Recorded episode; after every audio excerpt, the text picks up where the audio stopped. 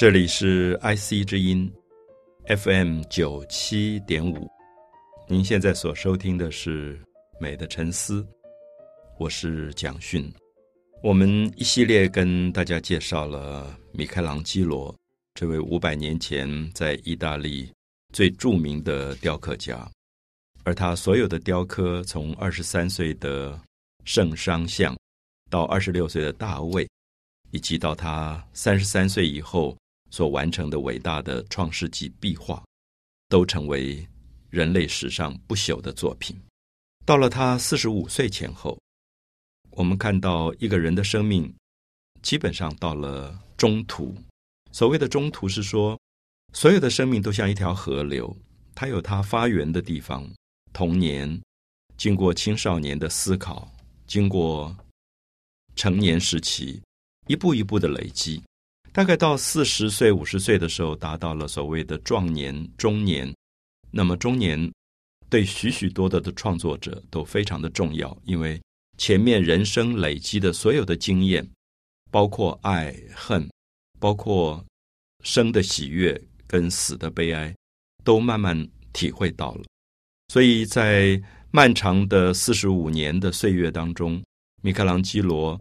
懂得了人生是什么。懂得了生死是什么，所以他的作品不再只是雕刻，他的作品变成了一种思考生命的哲学系统。所以很多人会觉得米开朗基罗中年以后的作品比较不容易理解。那我很带很多的朋友到翡冷翠、佛罗伦斯去看他中年以后的作品。那我们花的时间会特别长，因为在他二十三岁做基督圣商的时候，我想雕刻里的美。你可以纯粹的凭借着视觉去感受，到二十六岁他做大卫，你还是可以凭借着视觉，你可以看到眼前有一个这么美的雕刻。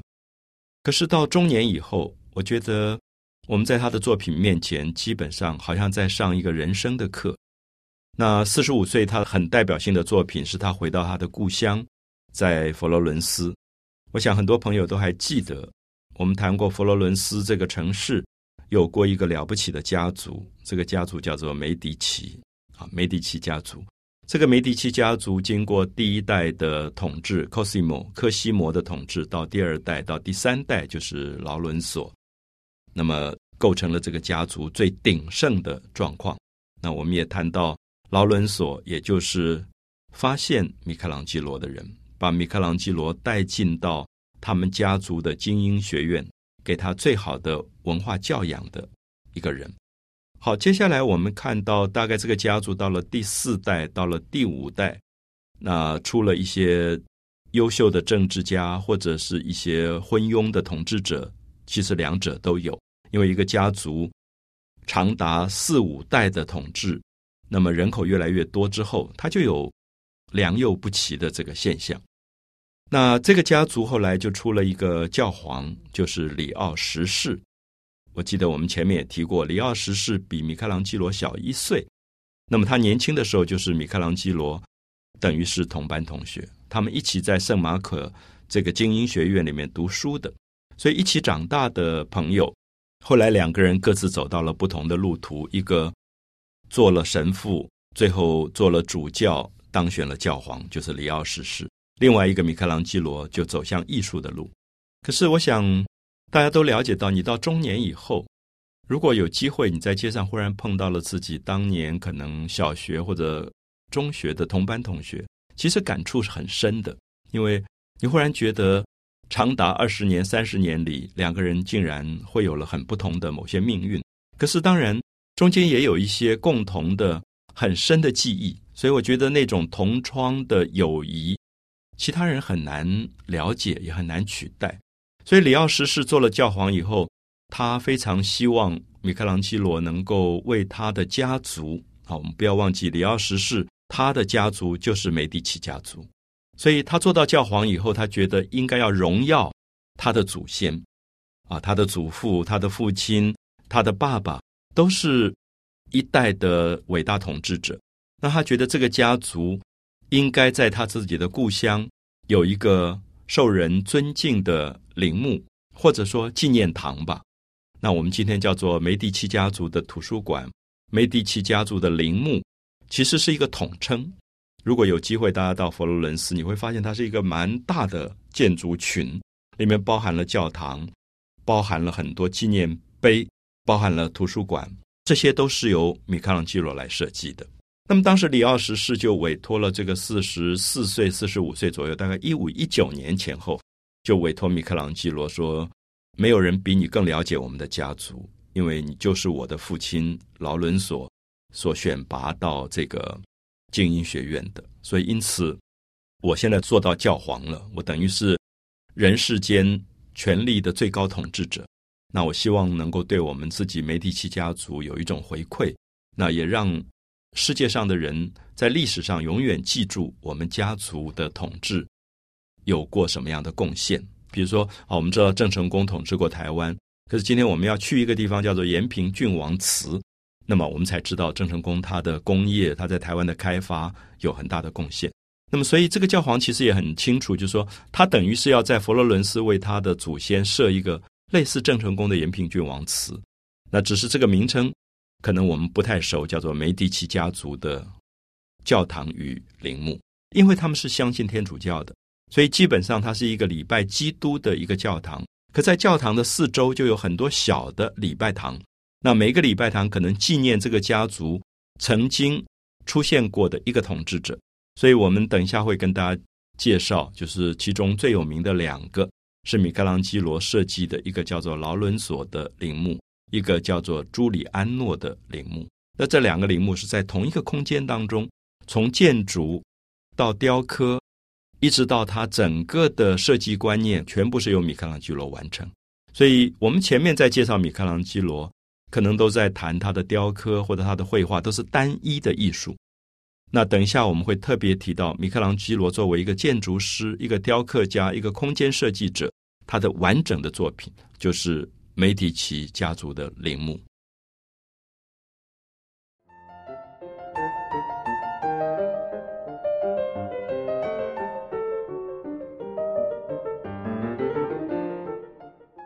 我们谈到了米开朗基罗在四十五岁以后所修建的梅迪奇家族的陵墓，啊，这个陵墓其实他修建的时间呃相当的长，那长达将近十年到十五年的时间。那最主要是我们提到说，它并不只是一个雕刻作品，整个的空间设计跟建筑是由米开朗基罗去完成的。所以在这个之前，我们基本上还没有特别看到。米开朗基罗在建筑上表现的才华，我相信今天在我们的社会当中，我们说这个人叫做建筑师，另外一个人叫做雕刻家，他们是不同领域的。建筑基本上关心的是结构、空间设计，那雕刻可能是一个实体的一个造型。这两个部分在今天已经变成两个不同的专业，所以读建筑系的人不一定懂雕刻，那读美术系的雕刻的专业者。不一定懂建筑，可是，在文艺复兴的时候，我们也一再强调，因为他非常的在意所谓全人的观念，所以艺术家基本上是十八般武艺，好像什么都会的。所以，米开朗基罗在这个作品里，特别是建筑上表现的非常的优秀。我想，没有图片跟大家呃讲建筑，其实蛮困难的啊。如果大家手头上有一本画册。很容易就翻到米开朗基罗当时设计的这个梅第奇家族的这个教堂。我好几次到这里，大概不下十次，我进到这个空间。这个空间不大，啊，并不是很大的一个空间。可是我每次走进去以后，呃，从地面层走进去，然后你就会发现，慢慢是一个往下的楼梯，因为它是一个陵墓的地窖，然后它是跟教堂设计在一起的。我就忽然有一个感觉，就是米开朗基罗对空间的感觉非常的特殊。那么，在当时，很多的建筑师在设计建筑的过程当中，都比较倾向于宏伟，倾向于庄严啊。比如说，我们讲说，在米开朗基罗之前，文艺复兴之前，欧洲流行的建筑，所谓的哥德式，哥德式就是那种大教堂，有很高很高的尖塔。可能大家马上会想到的是，十二世纪在巴黎出现的巴黎圣母院，就是那种。高耸入云的建筑，所以它非常的宏伟，非常的权威感。可是这个米开朗基罗设计的梅第奇家族的陵墓，我觉得它是一个很亲切的、一个很温暖的内在空间。我不知道为什么他会这样设计。有时候我跟朋友讲说，我进到这个空间的时候，我觉得特别有一种安定的感觉，因为它让你不觉得建筑是一个被凸显出来。一个吓人的权威，相反，他觉得建筑重要的是内在的那个空间。呃，我这样举例吧，因为我想有点抽象啊，除非大家有这个画册可以参考这个画面。比如说，我们有一个家，我们自己的房子。如果我回家的时候，我远远会看到啊，有一栋大楼，这个大楼是我的家。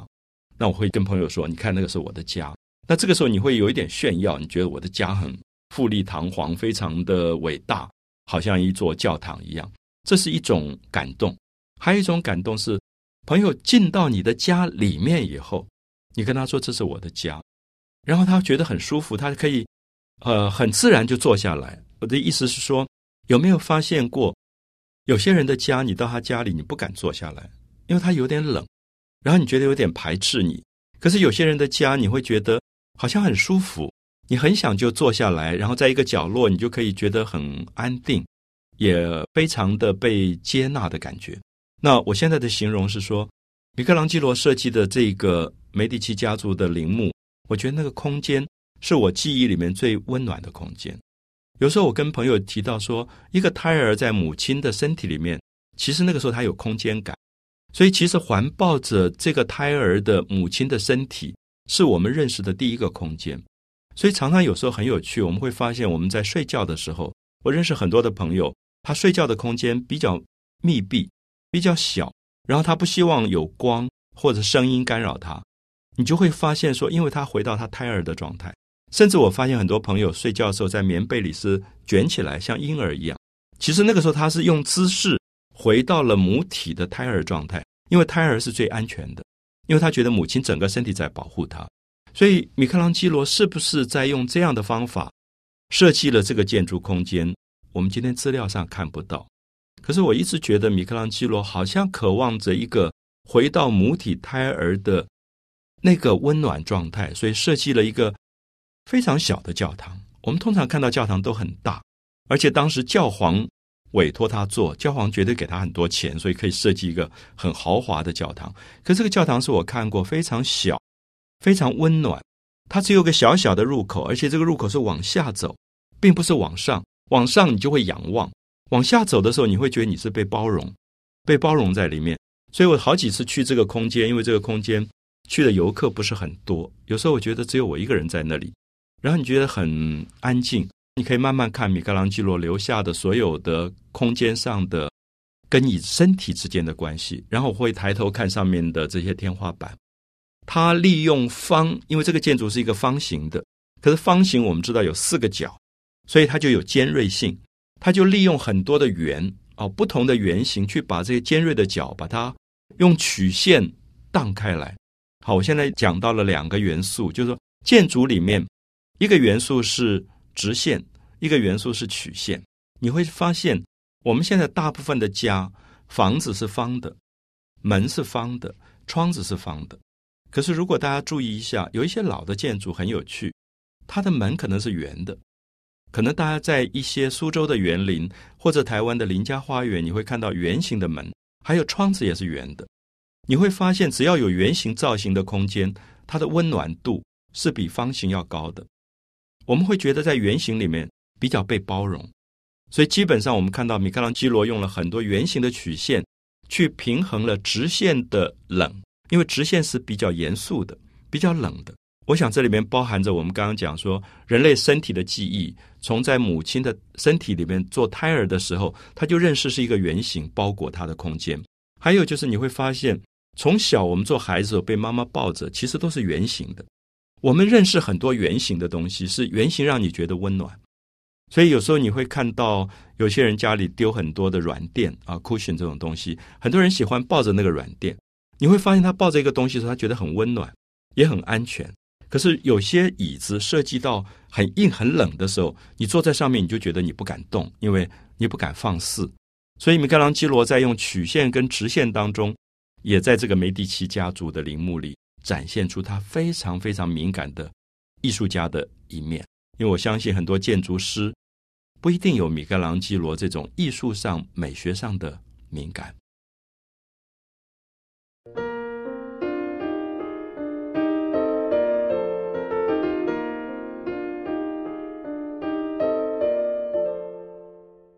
我们试图带领大家进入米开朗基罗在四十五岁开始设计的梅第奇家族的陵墓。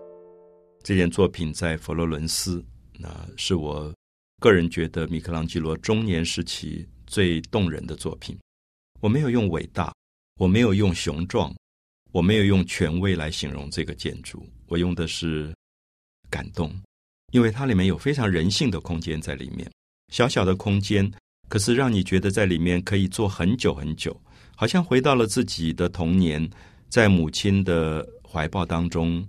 听他讲故事，好像回到了更早的胎儿的状态，在母亲的母体当中被温暖的保护着。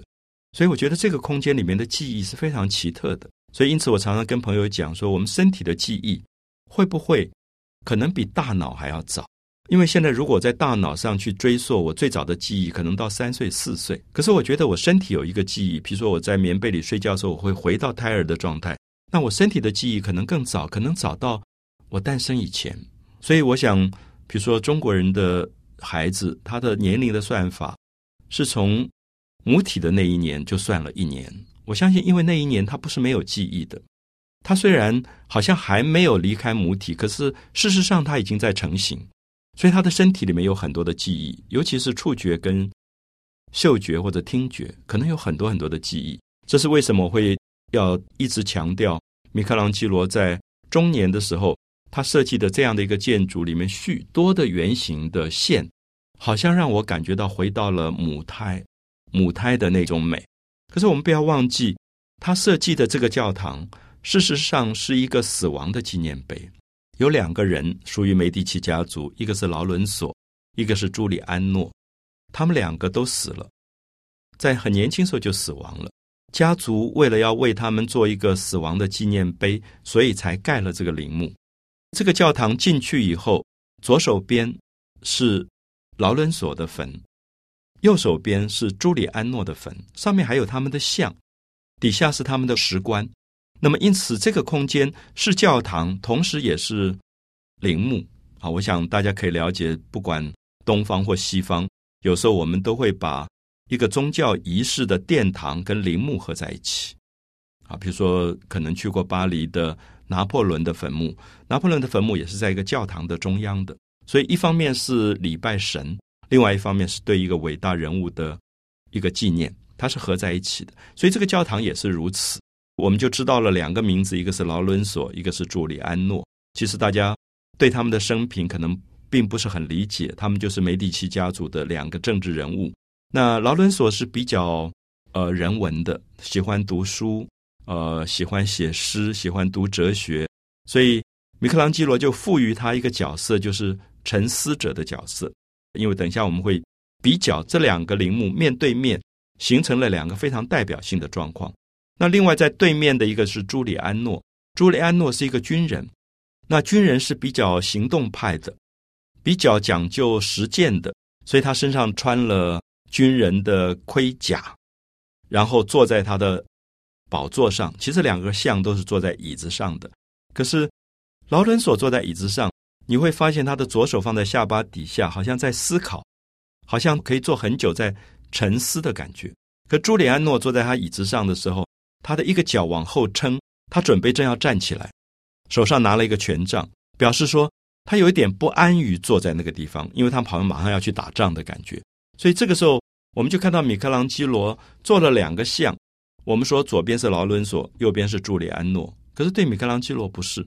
他说他要做的是左边是沉思者，右边是行动者。他觉得人世间只有两种典范，人世间有这么多的人，可是我们。归类一下，大概有两种不同的典范。有一类的人特别善于思考的，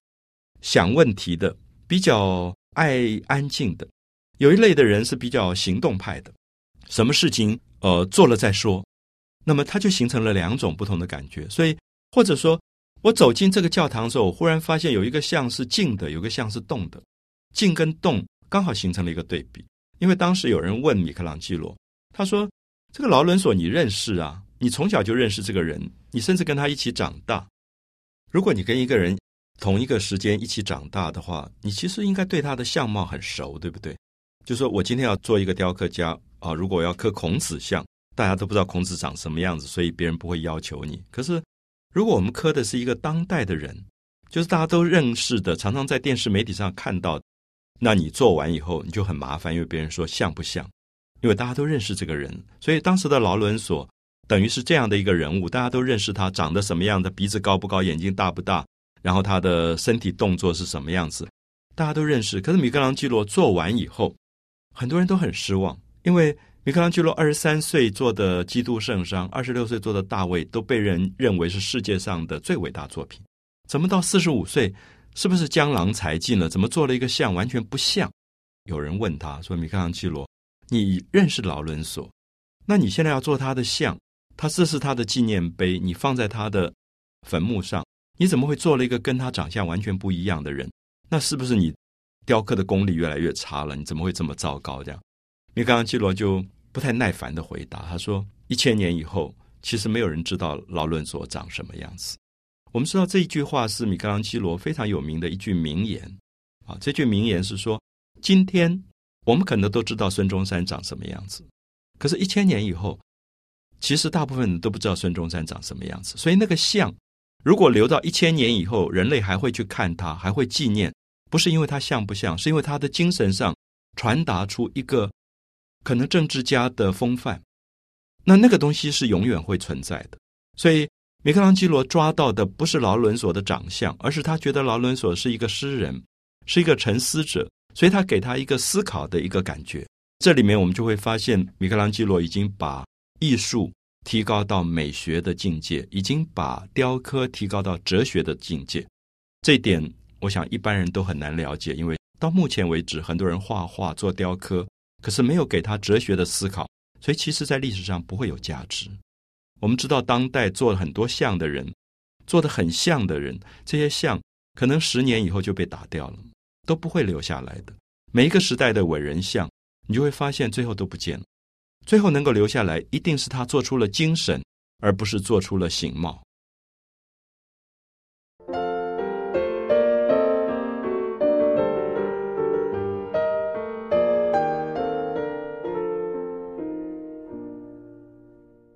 我们带大家进到了米开朗基罗设计的梅迪奇家族的教堂，面对了劳伦索的陵墓。我现在要跟大家形容一下，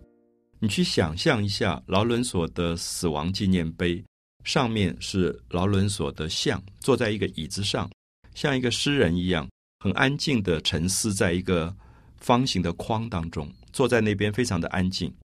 然后你的视觉从上面往下移，你会发现底下有一个石棺。石头的棺材，可是注意一下，这里面并没有放尸体。我们通常讲到棺木，说里面放尸体，它并没有，因为西方当时的习惯，尸体是放在地窖底下的，所以地面上其实并没有尸体，它只是一个纪念碑。可是它要告诉你，这是一个人的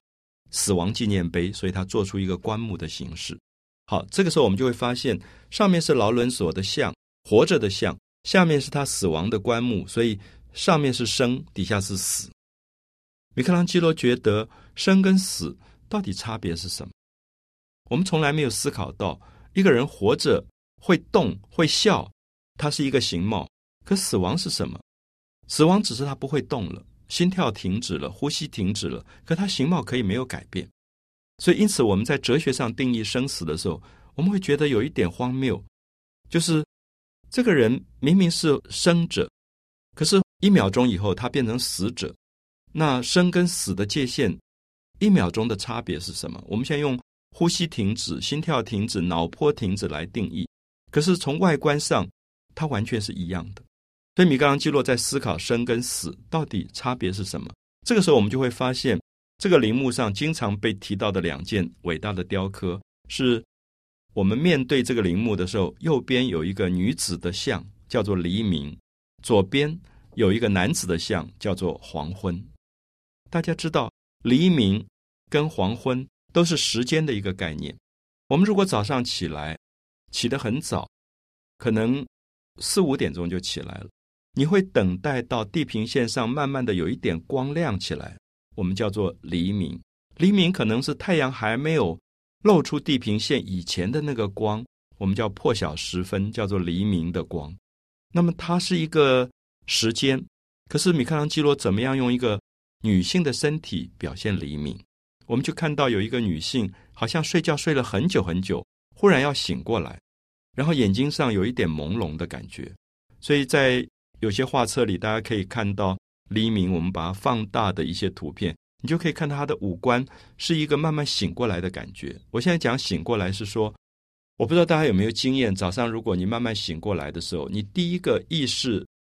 恢复了，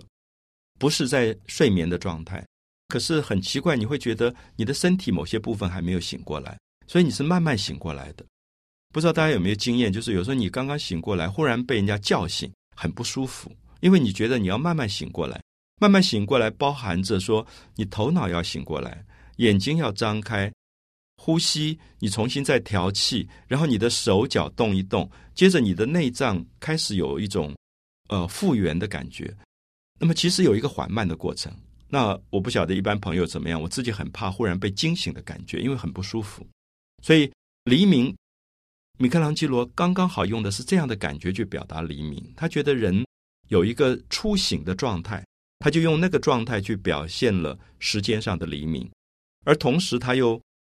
在我们面对这个陵墓的左边做了一个男子的像，这个男子像叫做黄昏。黄昏大家也都看过，我们知道在日落西山之后，天空上留下来的一种朦胧的晚霞的光，我们叫做黄昏。黄昏是那个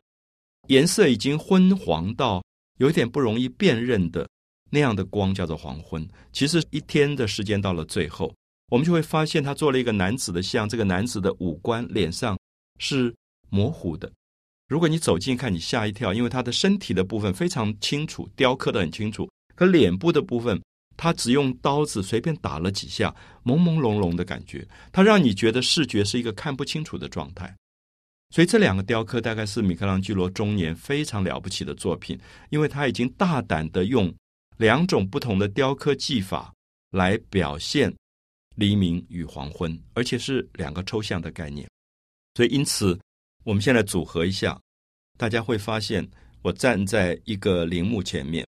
上面是劳伦索的生，下面是劳伦索的死。就上面是生生命，底下是死亡。生命跟死亡中间有一个时间在过去，就是从黎明到黄昏。他觉得会有生跟死，其实就是因为有时间。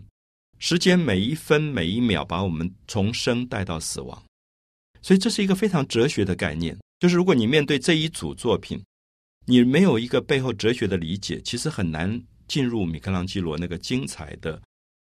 美学世界。他已经完全不只是雕刻而已。好，这是为什么五百年来米开朗基罗中年这些作品被一再的讨论，一再的讨论，因为他传达出非常深的，他借着。雕刻美术来阐释的一个生命的现象啊，黎明跟黄昏。他为什么选择了黎明跟黄昏？因为他觉得上面这个生命是沉思者，他认为沉思者最喜欢的光线是黎明的光线跟黄昏的光线，因为黎明的光线跟黄昏的光线比较柔和。那同时我们会发现，劳伦佐的对面是朱利亚诺，朱利亚诺。他是一个军人，是行动者，所以他上面也是他的像，下面也是他的棺木，也是生跟死。可是贯穿的时间不再是黎明与黄昏，而是 day night，就是我们翻译过来日正当中跟深夜。因为他觉得中午十二点的阳光跟夜晚十二点的黑暗是一个对比的状况，所以他用一个强反差的光去衬托行动者的背景。而同时，他也用一个黎明跟黄昏柔和的光去衬托沉思者的背景，所以我们才知道说，我们刚刚进到的这个教堂陵墓整体是它的完整设计，一边是行动，一边是沉思，一边是黎明与黄昏，一边是日与夜，所以构成了完整的米开朗基罗对空间、对时间、对生死的许许多多传达。所以这个空间，我觉得是。人类历史上最伟大的作品，就是它包含了建筑、空间、雕刻，它把它天衣无缝的融合在一起。如果你只从雕刻去看，你没有办法完全理解啊！这是为什么我们花很多的时间，尝试带大家进到这样的空间，也尝试希望有朋友如果有一天去佛罗伦斯，千万不要错过这个空间，可以在那边静静坐一坐。然后去感受五百年前这个伟大的天才集合了建筑、雕刻、空间最动人的一件作品。美的沉思，我是蒋勋。